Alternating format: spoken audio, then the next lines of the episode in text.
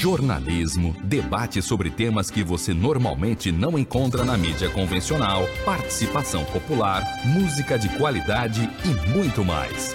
Web Rádio Censura Livre, a voz da classe trabalhadora.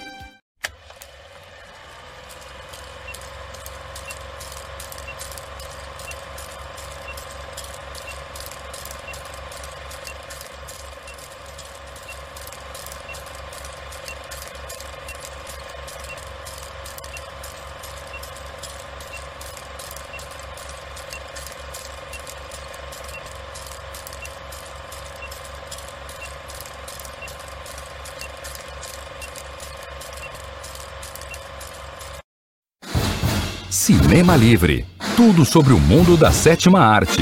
Apresentação: Wellington Macedo.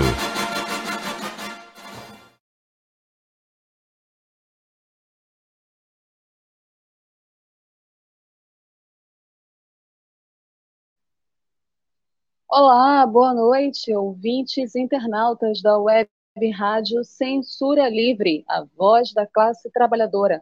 Está no ar mais uma edição ao vivo do programa que traz tudo sobre o mundo da sétima arte até vocês, cinéfilos sintonizados nesse exato momento via Facebook ou YouTube da Web Rádio Censura Livre. Sejam todos muito bem bem-vindos ao programa Cinema Livre, que traz os bastidores, as notícias, as curiosidades, os perfis dos astros e estrelas, as histórias dos grandes filmes que marcaram as nossas histórias, a história do mundo do cinema.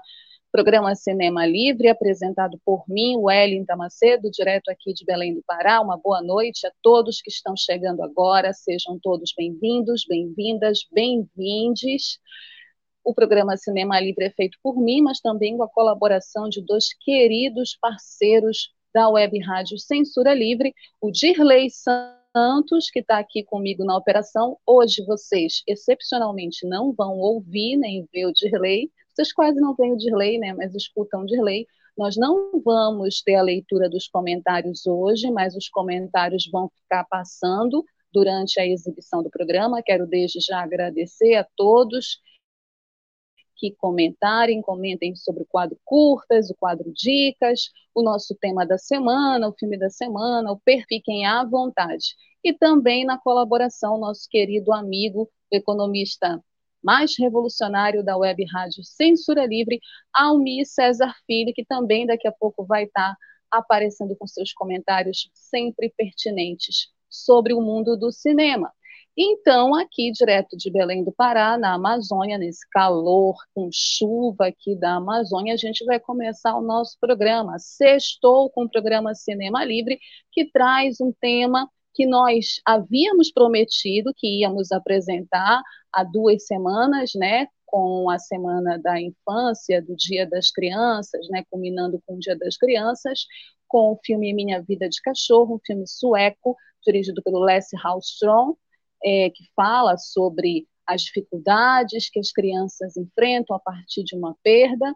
A gente não pôde apresentar na data que a gente tinha de apresentar o filme hoje. Vamos falar sobre esse filme lindo hoje, esse filme sueco. Então vocês se preparem, peguem a pipoca de vocês, se ajeitem onde vocês estiverem, que o programa Cinema Livre começa agora com o nosso habitual quadro de notícias, o quadro curtas, as últimas notícias notícias do mundo do cinema que está quente, né? Esse mundo do cinema, né? Tem acontecido cada coisa no cinema. Vamos lá para o quadro curtas com as últimas notícias do mundo do cinema para começar uma ótima notícia para o cinema nacional, para o cinema brasileiro, para o audiovisual brasileiro.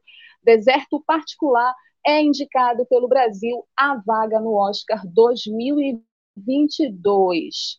Pois é, com informações do portal de notícias o G1 Deserto Particular de Ali Muritiba foi o filme indicado pelo Brasil para disputar uma vaga na categoria de melhor filme internacional no Oscar 2022, porque já estão nos preparativos do Oscar do ano que vem. O anúncio foi feito pela Academia Brasileira de Cinema e Artes Audiovisuais do Comitê de Seleção. O filme ele conta a história de Daniel, vivido pelo ator Antônio Saboia, um policial exemplar, mas que comete um erro, que coloca em... ele sai de Curitiba e vai para o sertão baiano em busca de uma mulher com quem se relaciona virtualmente. Deserto, Deserto Particular foi premiado no Festival de Veneza deste ano, na mostra paralela Venicidez, com o prêmio dele público BNL. O filme estará na Mostra Internacional de Cinema em São Paulo, que começou ontem, dia 21, e estreia nos cinemas do Brasil no dia 25 de novembro. Aqui em Belém, eu já sei que ele vai estrear no Libro do Chardo, que é o meu cinema favorito, aqui perto da minha casa, em novembro também, só não sei se vai ser nessa data, 25, mas obviamente que assim que ele estrear, eu vou estar tá lá para conferir Deserto Particular é uma das grandes promessas do audiovisual desse ano, né? um ano muito difícil para o cinema brasileiro por conta da pandemia, mas também por conta da falta de políticas públicas desse governo genocida que, na verdade, quer acabar com a cultura no nosso país. Então, por isso que notícias como essa, notícias de que deserto particular, que os filmes brasileiros vêm fazendo sucesso lá fora, vêm sendo premiados lá fora em festivais importantes, como o Festival de Veneza, e que é já um pré-candidato ao Oscar do ano que vem, é sempre um alento para gente, né, como eu, que gosta de cinema, que gosta de cinema nacional. Então, muito sucesso para o Deserto Particular. Estou muito curiosa, muito ansiosa para assistir esse filme. Ele também foi premiado no Festival de Gramado desse ano, fez sucesso no Festival de Gramado, sucesso em Veneza. Então, ou seja, é um filme que promete. Vamos aguardar, ser para que deserto particular fique entre os cinco, né? Porque vocês sabem que é uma é um funil, na verdade, é um grande vestibular essa seleção dos filmes, né, que vão concorrer na categoria melhor filme internacional para o Oscar do ano que vem, mas vamos torcer por, por deserto particular, certo? Seguindo aqui o nosso quadro curtas, as últimas notícias do mundo do cinema, Olha aí uma notícia vindo do Oriente, da China. Filme nacionalista chinês vira a maior bilheteria no mundo em duas semanas. Olha só, de acordo com a BBC News Brasil, a atual maior bilheteria do cinema no mundo não é James Bond, Sem Tempo para Morrer. Gente, eu ainda nem vi esse filme. Tampouco é e a Lenda dos Dez Anéis da Marvel, né? a nova produção da Marvel, com o primeiro protagonista oriental da Marvel. Não é nada desses dois filmes, não. Trata-se de um filme de propaganda da China sobre a Guerra da Coreia, travada nos anos de 1950.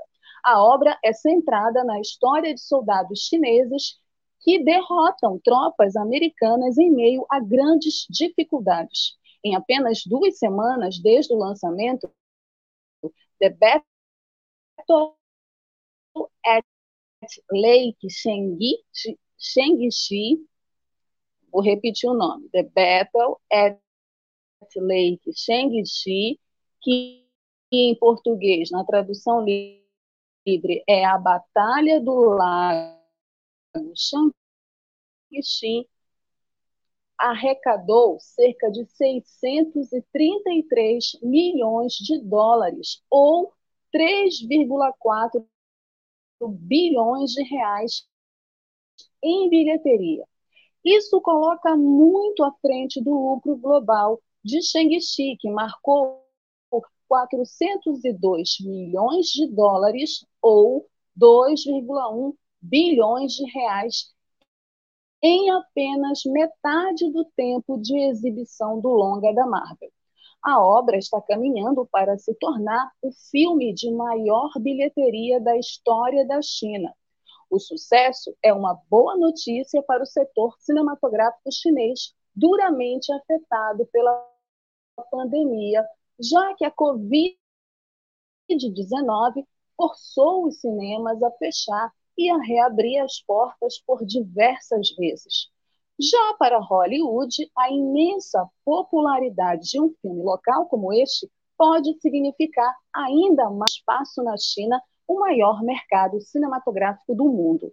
Fora que esse filme, o sucesso desse filme lá na China, é também visto como o sucesso da propaganda do presidente lá né, da China, do, do, esqueci agora o nome dele, mas que tem a ver com esse debate ideológico que o governo chinês vem travando em relação, inclusive, aos Estados Unidos, né? E tem utilizado as produções audiovisuais e se saído bem sucedido. Para vocês verem como também essa questão da indústria cinematográfica tem a ver com a soberania de um país, né? Está ligada diretamente a soberania de um país, está ligada à ideologia de um governo está ligado, que a gente não tem indústria nesse país, né? É por isso que o nosso audiovisual está do jeito que está. Também é reflexo da falta de políticas do nosso governo, ou do nosso desgoverno, para ser mais exato. Mas, enfim, o filme está fazendo o maior sucesso lá na China, é a maior bilheteria, pode entrar para a história como sendo a maior bilheteria da história do cinema chinês e bota o cinema hollywoodiano a indústria hollywoodiana com mais dificuldades de acesso com as suas produções lá na China, né? Ainda com todas as restrições que existem lá, né, por conta da questão ideológica. Então, é bem interessante observar isso. Eu fiquei muito também curiosa em assistir esse filme. Bora ver se eu consigo alguma hora assistir né, se chega aqui de alguma forma para a gente assistir. Mas é muito importante sempre ver as outras indústrias também se sobressaindo, tendo visibilidade, tendo espaço. Isso também pode servir de exemplo para a nossa indústria tão, nesse momento, combalida, que é a indústria, que na verdade não existe, né? Uma indústria de fato cinematográfica brasileira. Continuando o nosso quadro curtas, vocês podem comentar as notícias do quadro curtas aqui, tá? Que Dirley vai botar depois todos os comentários de vocês, já agradecendo também quem for fazer os comentários. Seguindo aqui o nosso quadro curtas, primeiro festival de cinema indígena brasileiro. Muito legal essa notícia também. É realizado em Londres. Segundo informações do portal Alô Alô Bahia, o Instituto de Artes Contemporâneas de Londres recebe, entre os dias 22, hoje, e 24 de outubro, o primeiro festival de People's Palace Projects e pela Universidade de Manchester, com curadoria do cineasta Takuman Kunkuro, da etnia Kunkuro do Xingu, e do professor britânico Christian Fishgold, a produção é de Tiago Jesus. O evento contará com a sessão de curtas, longas e animações de 12 diretores indígenas brasileiros. Segundo a Folha de São Paulo, o evento é parte do aquecimento para a COP26, que é a conferência, mais um evento muito importante, dando visibilidade ao cinema indígena, ao cinema produzido por indígenas, que estão cada vez ganhando mais espaço no audiovisual brasileiro. Isso é muito legal, eu gosto muito de notícias como essas. E o cinema indígena é maravilhoso. Assistam os filmes. Assisti o último, agora, A Última Floresta, do Bolognese, com o roteiro do Davi Copenaua, um dos filmes mais lindos que eu assisti esse ano. E esse festival super importante, tendo essa visibilidade internacional. Muito legal. Bom, vamos lá. Mais uma notícia do quadro Curtas, com as últimas notícias do mundo no cinema. Mais uma notícia de festival, agora festival de documentários de curtas-metragens. O Cinedoc, Festival Brasileiro, exibirá documentário em curta-metragem de graça. Atenção, internautas e ouvintes que não têm nada para fazer esse final de semana, olha aí essa super dica. Após a divulgação da 45ª Mostra Internacional de Cinema de São Paulo, mais um importante evento voltado para a sétima arte ocorre desde ontem, 21, até 31 de outubro. A Cinedoc, o primeiro festival brasileiro dedicado exclusivamente ao documentário em curta-metragem.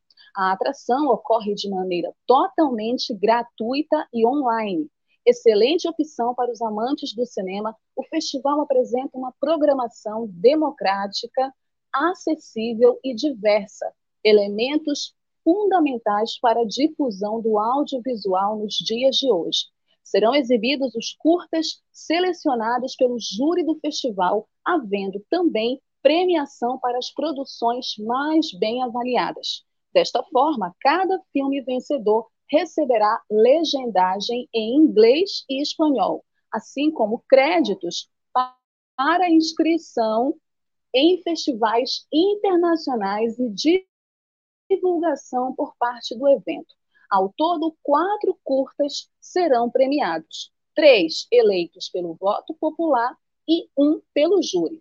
A programação completa do Festival Cinedoc pode ser conferida no site do evento. Eu já dei uma olhada lá, só tem Doc Porreta. Assistam, entram lá no link do evento Cinedoc, como está escrito aí, e aproveitem e votem, né? Porque é um festival também que vai premiar os melhores curtas em documentário. Bom, eu achei que esse quadro curtas hoje ia ser leve, ia ser tranquilo, eu só ia falar de festivais, né? Tinha outras notícias, outros assuntos também, eu ia falar sobre a atriz que viajou e fez um filme no espaço e voltou, ia contar para vocês como foi essa aventura, mas eu estava dormindo, estava no sono lá, junto com Morfeu, e de repente os deuses do cinema, eu estou contando porque isso foi exatamente isso que aconteceu. Tamanha madrugada, os deuses do cinema falaram: acorda agora. Eu acordei, fui olhar a internet e me deparo com uma tragédia. E aí, infelizmente, eu vou ter que terminar o quadro curtas com uma notícia trágica de Hollywood. Tragédia em Hollywood. Alec Baldwin, ator estadunidense, mata acidentalmente diretora de fotografia em set de filmagem.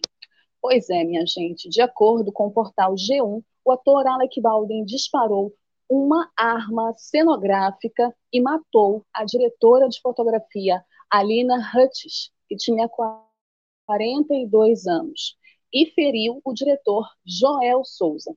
Os dois foram baleados no set do filme Rush, ontem, quinta-feira 21, no estado americano do Novo México, informou o gabinete do xerife do condado de Santa Fé. Hutchins chegou a ser levada de helicóptero ao hospital da Universidade do Novo México, mas infelizmente não resistiu aos ferimentos. Ela era ucraniana, estudou jornalismo. O ator disse que a morte foi um trágico acidente e disse estar cooperando totalmente com a investigação policial para resolver como essa tragédia ocorreu.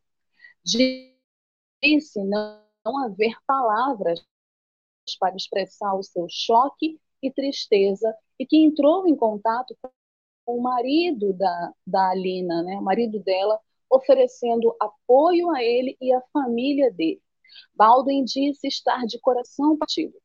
Joel Souza, que foi também ambulância ao Centro Médico Regional Cristo St. Vincent. Segundo o site Deadline, ele foi atingido no ombro e, segundo é, pessoas próximas, ele já recebeu alta. O Baldwin ele prestou o depoimento e chorou muito. Fotos tiradas logo após o depoimento dele o mostram muito abalado. O filme Rush, esse filme que ele estava gravando, cuja diretora de fotografia era a Alina, ele coincidentemente conta a história de um garoto e do seu avô em fuga após a acusação por morte acidental. O disparo aconteceu durante uma cena que, segundo a polícia, ainda não se sabe se era uma cena de ensaio ou uma gravação. Gente, tudo isso é muito trágico, mas tem responsabilidade.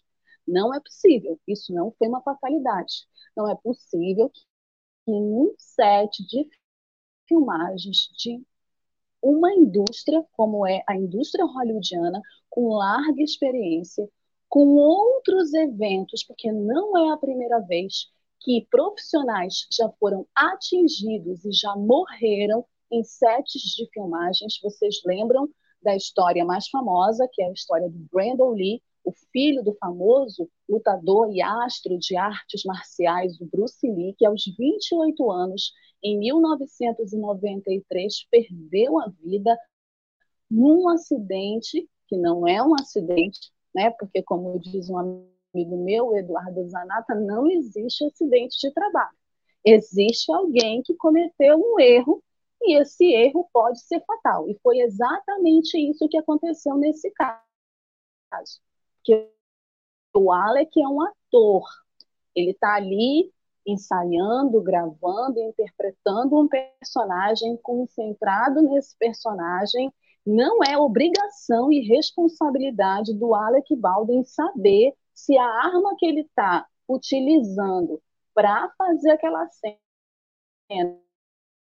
para compor aquela história, para compor é, o personagem, tem bala de verdade, tem bala de festim. Não é responsabilidade do Alec, é responsabilidade da produção, da direção, de quem é, trabalha, né, da cenografia, né, de quem trabalha com isso. Então é muito importante falar isso, porque é um absurdo isso acontecer. Uma professora perdeu a vida dela por algo que deveria ser evitado, que não deveria mais acontecer. Para vocês terem uma ideia, quando o Brandon Lee ele foi atingido, ele foi atingido na barriga por uma bala de verdade.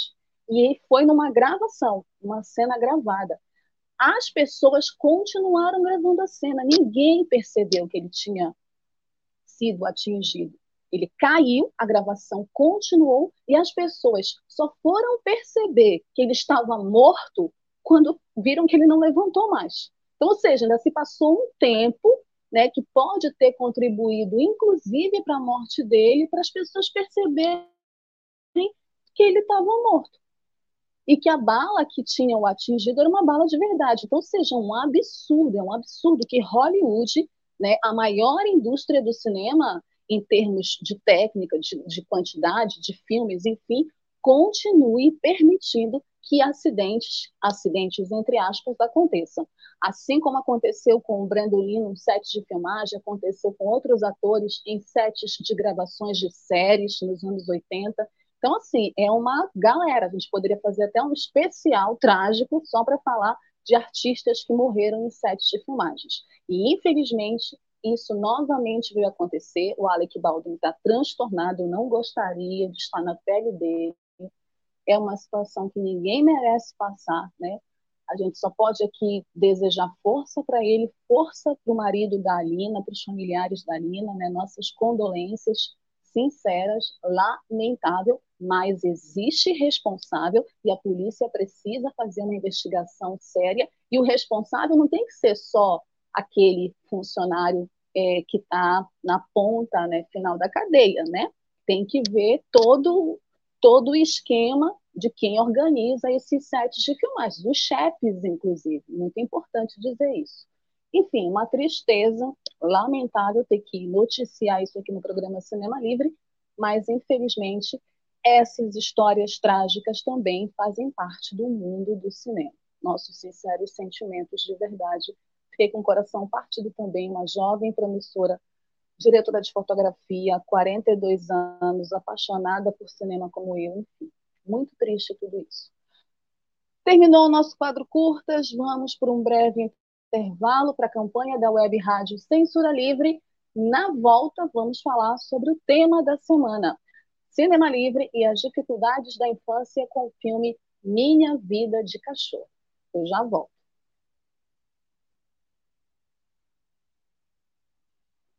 Jornalismo, debate sobre temas que você normalmente não encontra na mídia convencional, participação popular, música de qualidade e muito mais. Web Rádio Censura Livre, a voz da classe trabalhadora. Para manter o projeto da Web Rádio Censura Livre de uma mídia alternativa, buscamos apoio financeiro mensal ou doações regulares dos ouvintes, de amigos e parceiros já que não recebemos recursos de grandes empresas, políticos ou partidos. Seja um apoiador regular e ouça o agradecimento no ar durante as edições dos nossos programas. Sua ajuda é muito importante para nós. Enviamos prestação de contas mensal aos nossos apoiadores Temos uma vaquinha virtual permanente. Anote o endereço virtual apoia.se barra CL Web Rádio. apoia.se barra CL Web Rádio. Saiba mais sobre a emissora no WhatsApp 21 96553 8908. Web Rádio Censura Livre. A voz da classe trabalhadora. Por que o feijão tá caro? Pergunta pro Bolsonaro. Mas por que o gás tá tão caro? Pergunta pro Bolsonaro. O óleo, por que tão caro? Pergunta pro Bolsonaro. E a luz e a gasolina, por que tão caras? A resposta, meu caro, tá na cara. Todo dia é dia de preço alto no Brasil do Bolsonaro. Batata normal, de dois reais o quilo em 2018, por sete reais em 2021. Carne de segunda, agora quarenta e cinco reais o quilo. Não é caro, é bolso caro. Arroz, tão caro que é melhor trocar por macarrão. E a gasolina, era dois e cinquenta em 2018. Hoje você vai pagar cinco e oitenta. E o bujão de gás já está cem reais. Isso mesmo, cem reais o gás de cozinha. É bolso caro demais. Tá ok? Dólar, tá quase seis. Auxílio emergencial era 600, agora apenas três parcelinhas de 250 reais. Cheques na conta da Michele, pelo menos 89 mil reais. E a mansão do Flávio por 6 milhões. Não tenho nada a ver com isso. É melhor já ir se endividando. Aproveite nossa.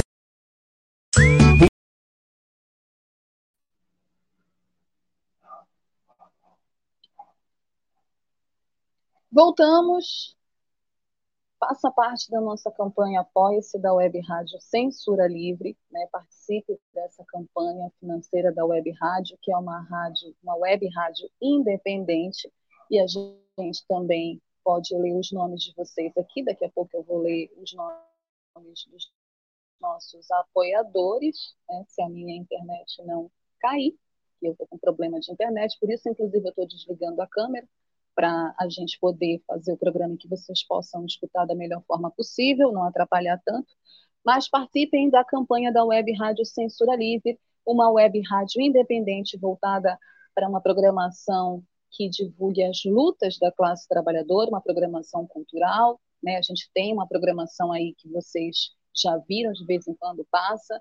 É, curtam também né, a nossa página no Facebook, no YouTube, no Instagram, é, no Twitter. E não esqueçam que o programa Cinema Livre tem um e-mail, quadro cinemalivre.gmail.com, para vocês mandarem as sugestões de vocês sobre filmes, astros e estrelas que vocês queiram ver aqui no perfil do programa Cinema Livre, certo? Bom, a gente vai continuar aqui agora com o tema da semana, né, que é a infância e as dificuldades da infância a partir de um filme de 1985, um filme sueco, é a primeira vez que eu vou estar falando sobre um filme da Suécia aqui no programa Cinema Livre, pelo que eu recordo, assim, até onde eu sei, não, nunca falei de filmes da Suécia aqui, que tem é, na pessoa do Ingmar Bergman a sua maestria do cinema. Vamos falar dos filmes do Bergman nos próximos programas do Cinema Livre, mas esse filme em específico, Minha Vida de Cachorro, ele é um filme dos anos 80, dirigido pelo Lasse Hallström.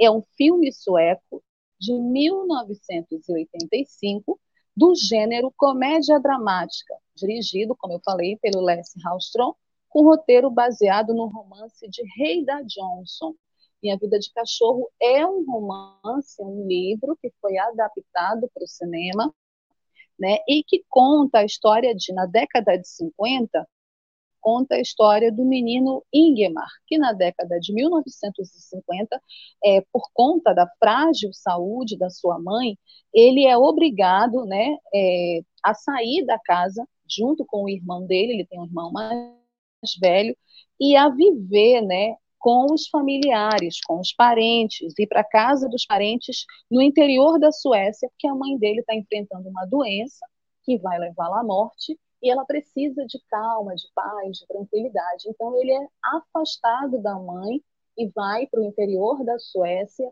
para viver com os parentes, com o tio, mais especificamente, né, que é irmão da mãe dele.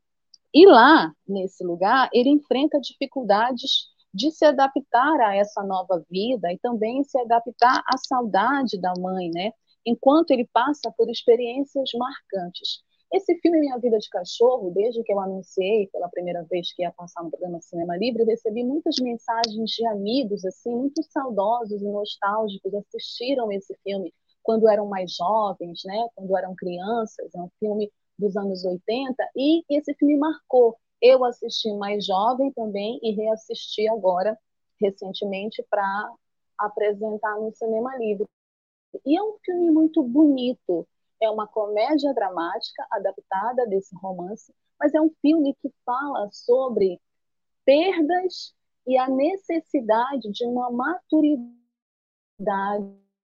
na infância quando você se defronta com quando você acaba se enfrentando com perdas que são perdas irreversíveis, como a morte da mãe, né?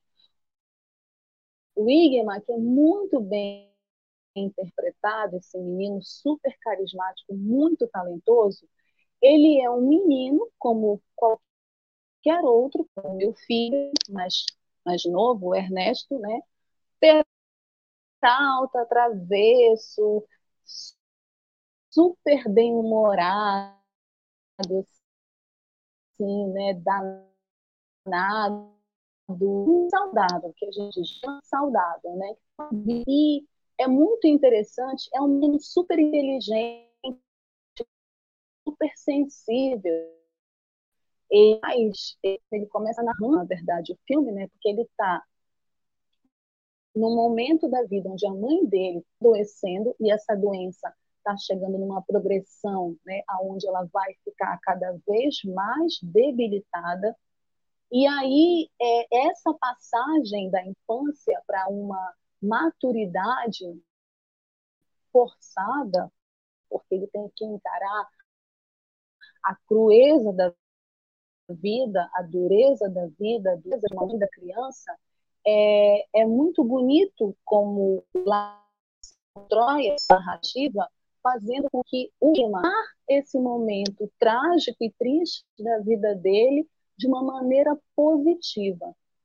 Acho que essa é a grande mensagem do Minha Vida de Cachorro.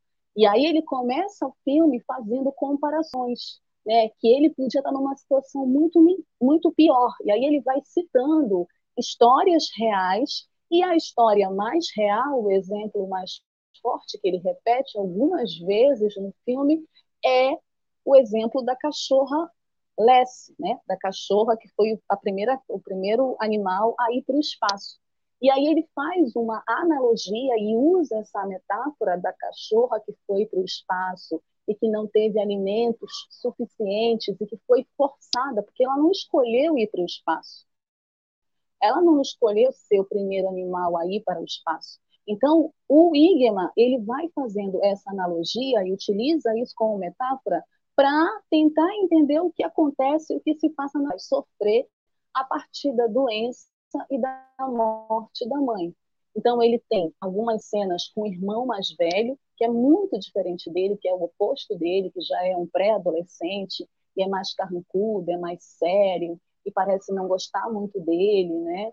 E também é, cria situações para deixá-lo constrangido, né? Como tem uma situação muito interessante porque são crianças que são muito espertas para a idade deles, né? Então também mostra, o Lesse mostra essa sociedade da Suécia nos anos 50, onde as crianças descobriam as coisas, lê sobre as coisas, os pais talvez acham que as crianças não sabem, são bobas, ou que as crianças não entenderiam determinadas coisas, é pura balela. As crianças entendemos.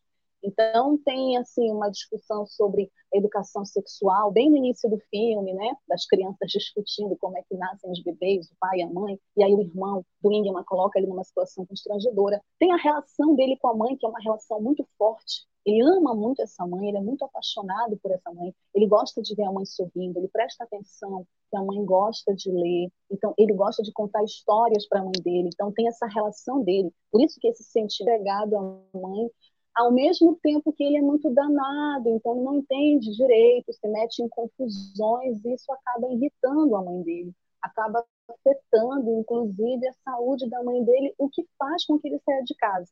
E tem a relação dele com a cachorra, né, com a cachorrinha dele, que é também uma relação de amor. É a única amiga que ele tem nesse lugar que ele mora com a mãe e com o irmão. Inclusive, a cachorra é mais amiga dele do que o próprio irmão. E quando ele sai de casa para ir para casa do tio, ele corta essa relação com a cachorra. Então, essa essa metáfora, essa analogia do cachorro, minha vida de cachorro, é, e isso é muito interessante, é um elemento muito interessante no filme, porque o Igma, em determinado momento, ele vai se sentir um cachorro, de fato. Um cachorro que é forçado a ir para a Lua, cumprir uma missão sem querer cumprir, sem ter escolhido essa missão. Então, é muito interessante essa analogia, essa comparação que o diretor traz para essa história. E lá nessa cidade do interior, o Igma ele vai ter a possibilidade de viver outras experiências, né? Ele conhece, por exemplo, uma menina maravilhosa na cidade onde ele mora. Ele tem uma amiga com quem ele até casa, é muito interessante. Eles casam, mas nessa outra cidade, no interior da Suécia, ele conhece uma outra menina que também é um elemento muito legal do filme, que é uma menina que se veste de menino porque ela gosta de jogar bola. O da Suécia não era permitido que as meninas jogassem bola. E ela não é uma menina que cumpre padrões de feminilidade como as outras meninas. Então, a gente também acompanha no filme essa amizade do Ingmar. E é como o Ingmar trata isso de maneira natural, ele não a julga, ele vira amigo dela, ela começa a gostar dele, eles têm uma relação de amizade forte também. Ele a ajuda, inclusive, a esconder os seios dela, porque ela está em processo também de puberdade, de amadurecimento. As meninas crescem muito mais rápido meninos, né? Fisicamente também e mentalmente, muitas vezes. Então, ele ajuda a esconder os seios, é, ela demonstra interesse por ele e ele é mais tímido. Então, todo, todo esse processo, a relação com o futebol que acaba fazendo ele se aproximar. No filme, o Brasil é citado, porque o tio dele esteve no Brasil, esteve no Rio de Janeiro, olha aí, Dirley, esteve no Rio de Janeiro, então tem essa relação do futebol, porque também o Brasil foi campeão do mundo na Suécia, né? E aí ele fala do Brasil, ele fala dos jogadores brasileiros, que a bola tem que estar dentro da cabeça, né? Falando para o Ingema, tentando falar para o Ingema. Ele tem nesse tio a figura paterna mais próxima da vida dele, porque o pai dele não aparece no filme. O pai dele está é, no Equador, né? É citado que ele está no Equador. E aí é dele até fala para ele: Mas cadê seu pai? Por que, que seu pai não está aqui? o pai tem que cuidar dos filhos, não é só a mãe. É até interessante esse diálogo deles, porque ele fala: meu pai está cuidando de bananas. Se meu pai vier cuidar de mim, quem é que vai cuidar das bananas, né? Então, obviamente que é uma relação de abandono paterno, né?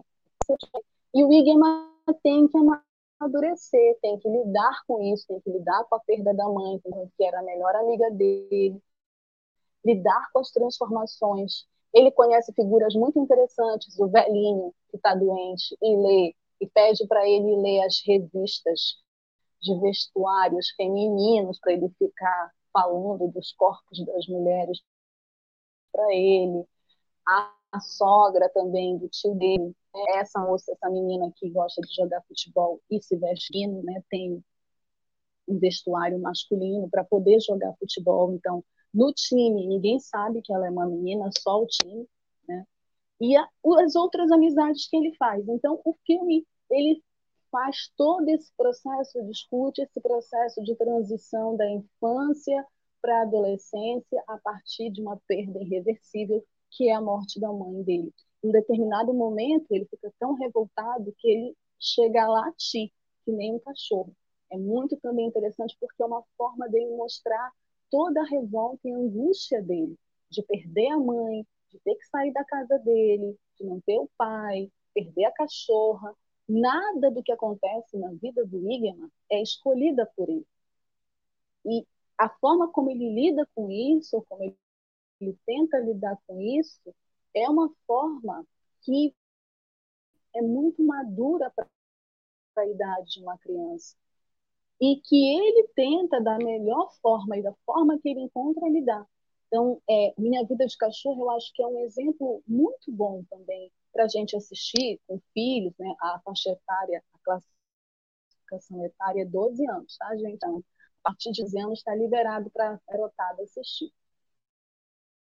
É, é, mas é muito legal para discutir essas questões morte, de perdas, de amizade, de maturidade, que conversar com os filhos, com essas mudanças, é, de lidar com a maturidade das crianças, que são muito mais maduras do que nós imaginamos. Enfim, é um filme muito bonito. Ele ganhou vários prêmios, ele ganhou o Globo de Ouro é, em 86, é, né, a categoria era melhor filme estrangeiro, né, agora é melhor filme internacional, ganhou o cinema britânico, ganhou o prêmio na Suécia também, né, do cinema da Suécia, e é um filme que está aí ainda, está no YouTube, está em algumas plataformas também, para quem tiver interesse em assistir. Eu recomendo, que acho que é um filme bonito, é, tem uns momentos tristes, né? dá para dar uma chorada, mas também não é aquela tristeza profunda, então podem assistir tranquilos, porque é um filme que cativa, é um filme cativante, né? O personagem tem um carisma que cativa, além dele ser um menino lindo, né? Todos os personagens são construídos, as histórias são bem construídas, e no final terminam para cima o filme, que é muito legal. Não tem não é um final triste, assim, apesar do inevitável acabar acontecendo, o filme é para cima. O filme não é um filme deprê. É um filme que tem momentos tristes, como a própria vida tem, mas é um filme que tem uma mensagem positiva. É um filme que termina para cima. Eu acho que isso é o mais importante do filme, além do carisma do personagem do Igma, que é lindo, fofo e nos ensina muitas coisas, inclusive a entender a dureza da vida, que é isso que ele fala, né? A vida, a vida mas podia fala isso inclusive nas comparações, podia ser pior. E ele conseguir olhar a vida de um lado positivo, não é também aquela questão de, da, do jogo do contente da, da Poliana, não. É, porque ele também fica revoltado, mas é entender que a, a vida, mesmo os ruins, mesmo os momentos tristes, é, tem, vai, é o fim, é o começo de alguma coisa, né, que pode ser muito boa, que pode ser positiva. Acho que isso é, é mais legal do filme e a mensagem do filme. Eu diria que essa é a mensagem do filme. Então, assistam ou reassistam Minha Vida de Cachorro. Certo? Bom, vamos para um rápido intervalo. Na volta, eu volto com o quadro Dicas e o nosso perfil. Helena Zengel, atriz alemã que está fazendo super sucesso em Hollywood e é uma atriz promissora né, é, do cinema Web Rádio Censura Livre, www.clwebradio.com. Acompanhe nossa programação diariamente no YouTube, Facebook, site e aplicativos. Inscreva-se nos nossos canais e clique no sininho para receber os avisos. Toda segunda-feira, debate livre com Raoni Lucena às 18 horas. Ainda na segunda-feira, Conexão Brasília com Ademar Lourenço, às 19h30. Toda terça-feira, a sessão do Lucília com Lucília Machado, às 18 horas. Toda quarta-feira, Diversidade, com Wendel Setúbal, 5 e meia da tarde. Ainda na quarta-feira, aulas com filatelia, com Heitor Fernandes, às 18h30. Quinta-feira, Deise Alvarenga Entrevista, às 5 da tarde. Também na quinta-feira, Quintas Político-Culturais, com o Coletivo dos Coletivos, seis e meia da noite. Ainda na quinta-feira, Economia é Fácil, com Almir Cesar Filho, às 20 horas. Toda sexta-feira, Cinema Livre com Wellington Macedo, às 19 horas.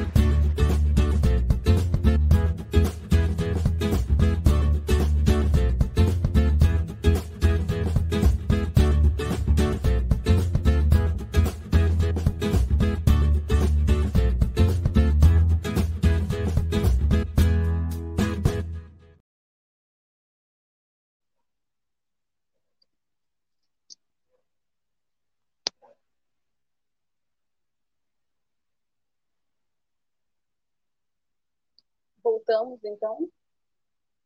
Voltamos então com o quadro Dicas. Como eu disse para vocês, a gente voltaria para a leitura dos comentários, né? As, o querido Dirley hoje não vai poder fazer a leitura, então os comentários, o Dirley acho que soltou alguns comentários aqui eh, no nosso chat. Queria desde já agradecer todo mundo que comentou, todo mundo que mandou comentários sobre o quadro curta e sobre o tema. A gente vai agora, então, para o nosso quadro Dicas. Na próxima semana, a gente volta com a leitura dos comentários. Nosso quadro Dicas é dentro dessa temática das dificuldades da infância, né, do olhar da criança sobre o mundo, como que as crianças lidam com questões importantes da vida, como a própria questão da morte, né?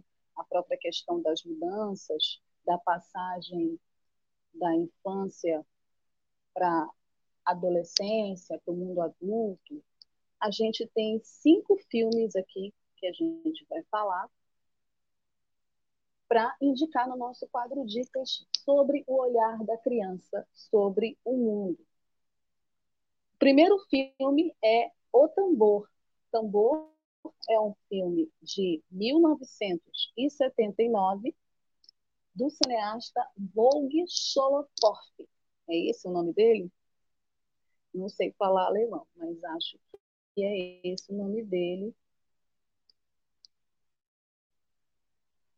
Eu estou aqui só olhando aqui a sinopse, porque infelizmente meu notebook desligou e eu não vou conseguir olhar a sinopse para vocês. Então, acho que eu vou ficar devendo a sinopse dos filmes. Mas o tambor, deixa eu só ver aqui se eu consigo.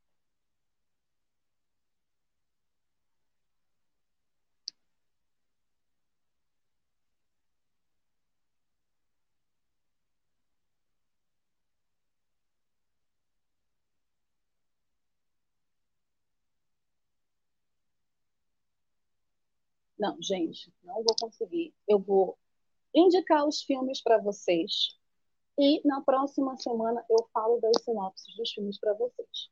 Nossa primeira dica é O Tambor, filme de 1979, do Volger Schlorf.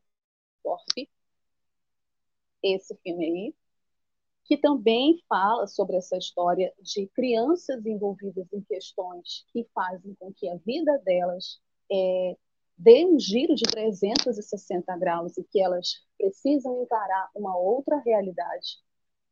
Nossa segunda dica é um filme que eu gosto muito, já assisti, Filhos do Paraíso. Filhos do Paraíso é um filme de 1998, na Majid Majid, e a história desse filme é muito interessante, gente, muito legal. Esses dois irmãos, a história deles em cima da, de uma história simples, de um sapato. E aí se desenvolve todo o drama dessa família. Quero muito falar ainda melhor desse filme aqui no programa do Cinema Livre, mas assistam. Tem no YouTube também esse filme. Terceira dica é A Língua das Mariposas. A Língua das Mariposas é um filme de 1999 do diretor José Luiz Cuerda. Esse aí. Também trata dessas relações de mudanças da infância. Bem interessante esse filme. A quarta dica é um filme muito conhecido aqui no Brasil, muita gente conhece esse filme.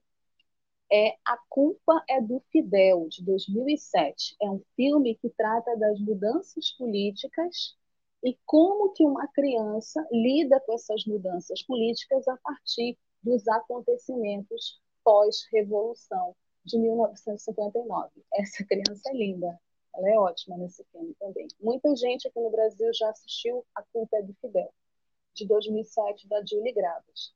E o último filme eu tenho certeza que muita gente também assistiu, porque está na Netflix, e é agora mais recente, dessas produções recentes, que também tratam da questão da representatividade, traz uma criança negra como protagonista, né, o protagonismo feminino também na infância, Indomável Sonhadora, de 2013, Benzen Clean. É um filme muito fofo, muito bacana, dá para assistir com a família toda e também trata dessas questões que, assim como Minha Vida de Cachorro, todos esses filmes que eu citei têm relações diretas também com essa questão que passa em Minha Vida de Cachorro, essa questão da criança em situações limites onde ela precisa tomar decisões, precisa adquirir uma certa maturidade para é, poder enfrentar esse mundo, que o mundo, infelizmente, ele é muito cruel com as crianças, né?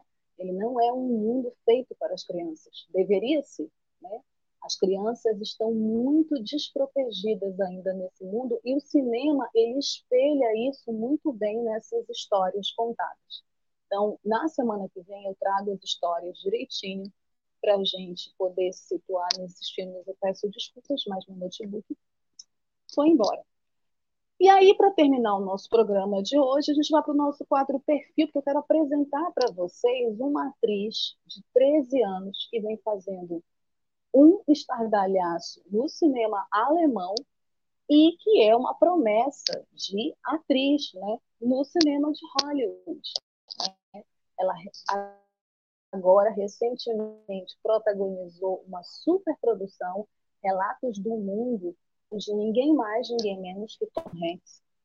Conheçam Helena Zengel, a menina prodígio do cinema alemão que virou estrela da Netflix. A Helena tem 13 anos. Ela é filha de pais que são artistas. Ela nasceu na Alemanha.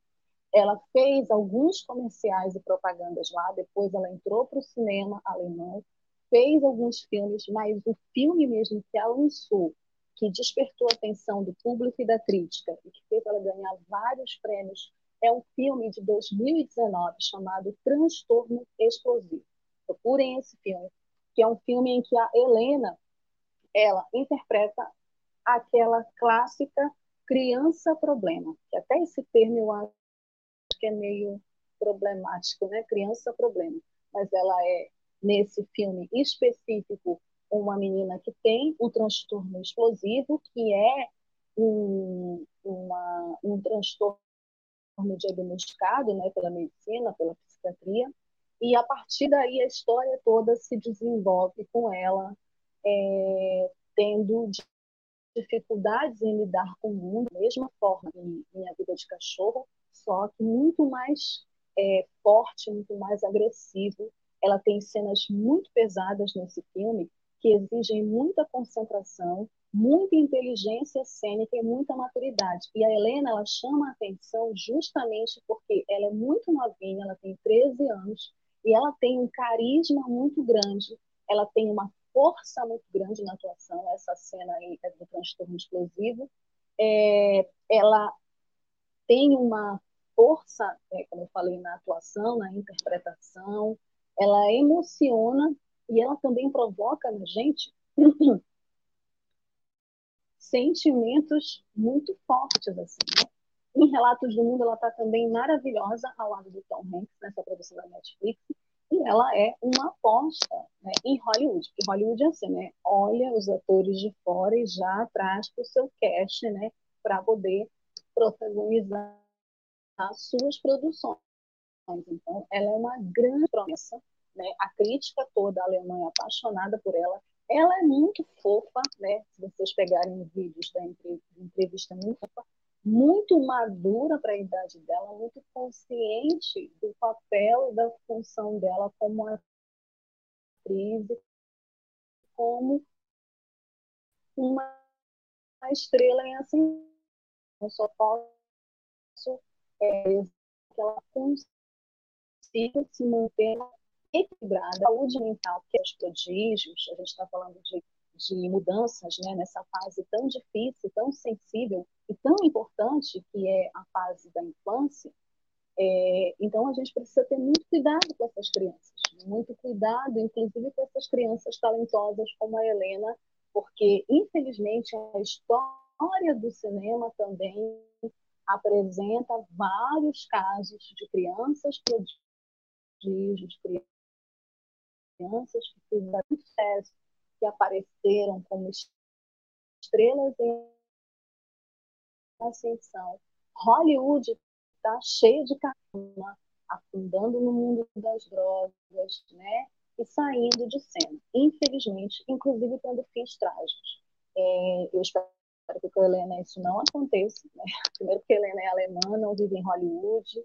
Né? É um outra, uma outra vibe, uma outra educação, uma outra sociedade, uma outra cultura e também uma outra forma de ver essa questão da fama. Né? Então, espero que a Helena tenha muito sucesso, que ela é uma atriz talentosa, promissora, tem essa força que eu disse, essa garra. Assistam Transtorno Explosivo, assistam também Relatos do Mundo, mas assistam Transtorno Explosivo, que é o grande filme da onde ela está, ela ganhou todos os prêmios dos festivais de cinema, todos, todos os prêmios dos festivais da Europa, de cinema da Europa, é, para vocês terem uma ideia, né? Ela ganhou todos os prêmios e é muito elogiada pela crítica e pelo público, né? Por essa garra, por essa força, por essa inteligência cênica que ela apresenta no set de filmagem, nas histórias que ela interpreta. Então é isso, com o perfil da Helena Zengel, essa menina prodígio do cinema alemão, que virou estrela da Netflix, espero vê-la em outras produções, não só da Netflix, mas do cinema. A gente termina o programa de hoje. Vou ficar devendo para vocês as sinopses dos filmes do Dicas, mas eu vou falar delas na semana que vem. Quero agradecer a todo mundo que ficou comigo até aqui. Agradecer ao Dirley, que também teve alguns probleminhas no microfone. É isso, gente. Às vezes dá tudo certo, às vezes não dá tudo tão certo assim. Mas fizemos o Cinema Livre hoje para vocês, isso é o mais importante. Espero que vocês tenham gostado. Semana que vem, última semana de outubro, né? Vocês sabem que na semana que vem a gente vai trazer um programa especial para vocês. Não esqueçam de deixar o like de vocês, de curtir e compartilhar né, nas redes sociais, Facebook e YouTube. E na sexta-feira que vem eu estou de volta com mais Cinema Livre para vocês. Beijos, bom final de semana. Continue usando máscara, hein? Beijos, boa noite. Tchau.